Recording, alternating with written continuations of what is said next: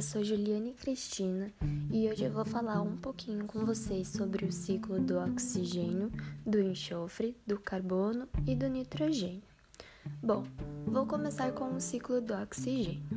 A gente entende como ciclo do oxigênio o movimento que o oxigênio é, tem em relação aos seus três reservatórios principais, que são a atmosfera, a biosfera e a litosfera. O oxigênio ele é o elemento mais abundante em massa na crosta terrestre e nos oceanos e em segundo na atmosfera. Este ciclo ele é mantido por alguns processos que podem ser físicos, hidrológicos, biológicos e geológicos, que movem diferentes elementos de um depósito a outro. O oxigênio molecular ele compõe cerca de 21% da atmosfera terrestre esse oxigênio, ele satisfaz as necessidades de todos os organismos terrestres que os respiram no seu metabolismo.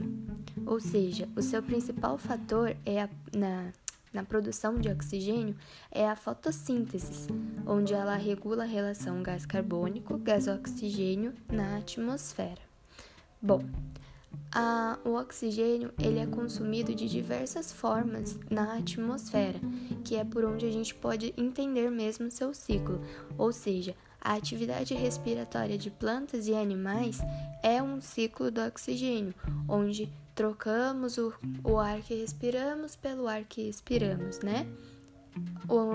As combustões, por exemplo, dos combustíveis fósseis e etc. A degradação, principalmente pela ação de raios ultravioletas, como a formação da camada de ozônio, e a combinação com metais do solo, principalmente o ferro, que forma os óxidos metálicos.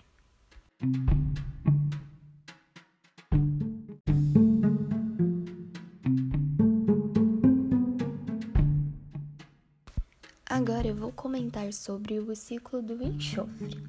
Bom, o ciclo do enxofre é o processo pelo qual o enxofre é transformado pelos seres vivos, como animais e plantas, e outros processos químicos. Em muitos aspectos, ele se assemelha ao ciclo do nitrogênio, exceptuando a significativa inserção desse elemento proveniente da litosfera através da atividade vulcânica e a ausência do processo biológico de fixação do enxofre da atmosfera à terra ou água. Bom, o seu ciclo ocorre como? As proteínas dependem basicamente do enxofre. O enxofre ele é encontrado no solo em combinações de sais de sulfato, sulfetos e minérios. Nas proximidades de vulcões, o enxofre é encontrado na sua forma original, razão pela qual há muitas unidades de exploração nestas regiões. O ciclo ele tem seis etapas básicas. As plantas absorvem compostos contendo enxofre além dos sulfatos. A produção dos aminoácidos das plantas, o do o hidrogênio, ele substitui o oxigênio na composição dos sulfatos. Os seres vivos eles se alimentam dessas plantas, aí os micro-organismos decompõem os aminoácidos que contêm o enxofre nos restos de animais e plantas, criando um sulfeto de hidrogênio.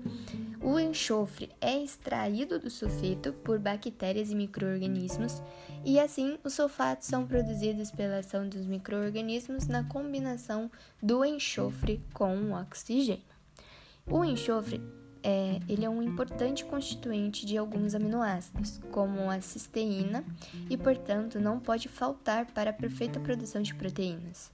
Em muitos seres vivos, moléculas como átomos desse elemento atuam como um estimulador de reações químicas providas é, das enzimas. Então, apresentam um ciclo com dois reservatórios, um maior nos sedimentos da crosta terrestre e um outro menor, que são da atmosfera.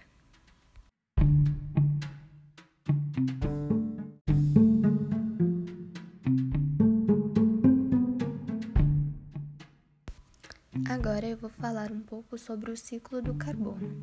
Bom, o carbono ele é um elemento químico que está presente em todos os organismos vivos. Ele não existe substância orgânica que não o contenha.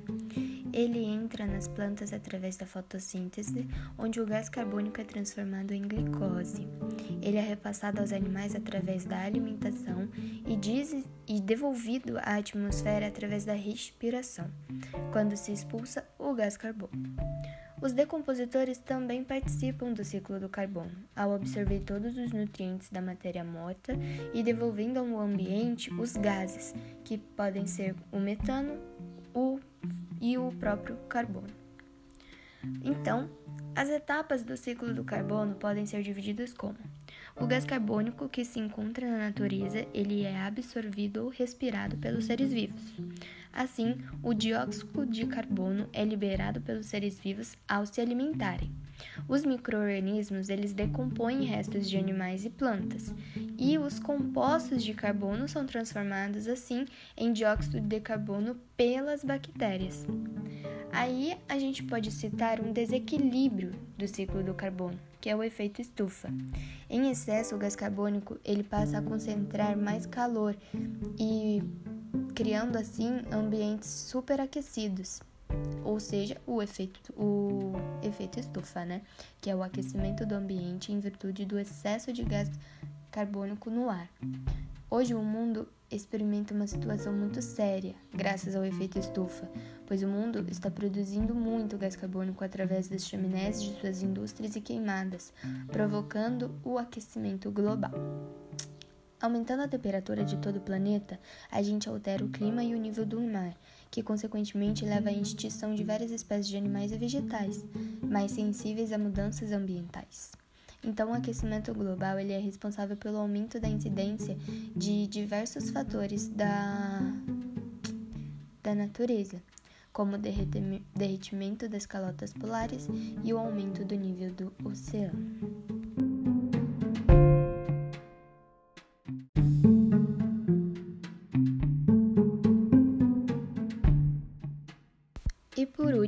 Agora eu vou falar um pouco sobre o ciclo do nitrogênio.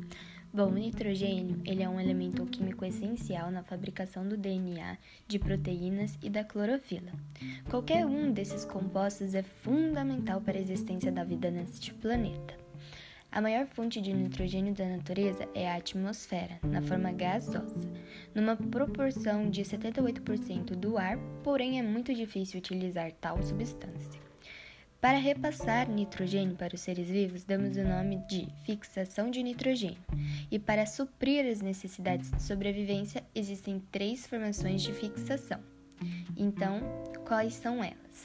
Tem a fixação física, que é onde os raios elétricos vindo dos céus transformam instantaneamente o gás nitrogênio em amônia, que fica no solo e é útil para as plantas.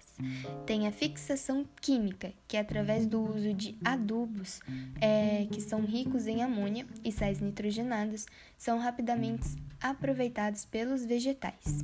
E a fixação biológica, através de bactérias chamadas de risóbio, elas apresentam um metabolismo capaz de converter o gás nitrogênio do ar diretamente em sais nitrogenados, que são liberados no solo e nutrem os vegetais.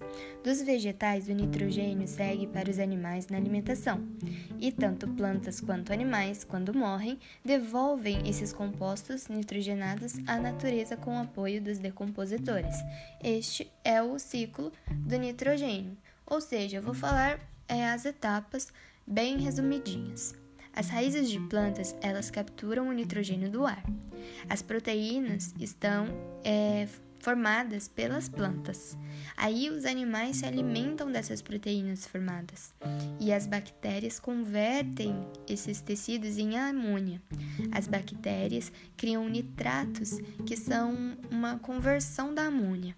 Os fertilizantes são utilizados pelo homem e as plantas absorvem os nitratos contidos nos fertilizantes. Bom, mas como todo ciclo, há um desequilíbrio. Se não aproveitado pelas plantas, os sais de nitrogênio são potentes poluidores, tanto na água, solo e ar. Na água, o excesso de nitrogênio pode gerar a eutrofização, processo na qual a água ficará imprópria para, sua para ser ingerida. E no corpo humano, o excesso de nitrogênio gera uma doença chamada meta-hemoglobinemia, que é uma desordem do sangue que pode levar a uma morte de um indivíduo que está contaminado.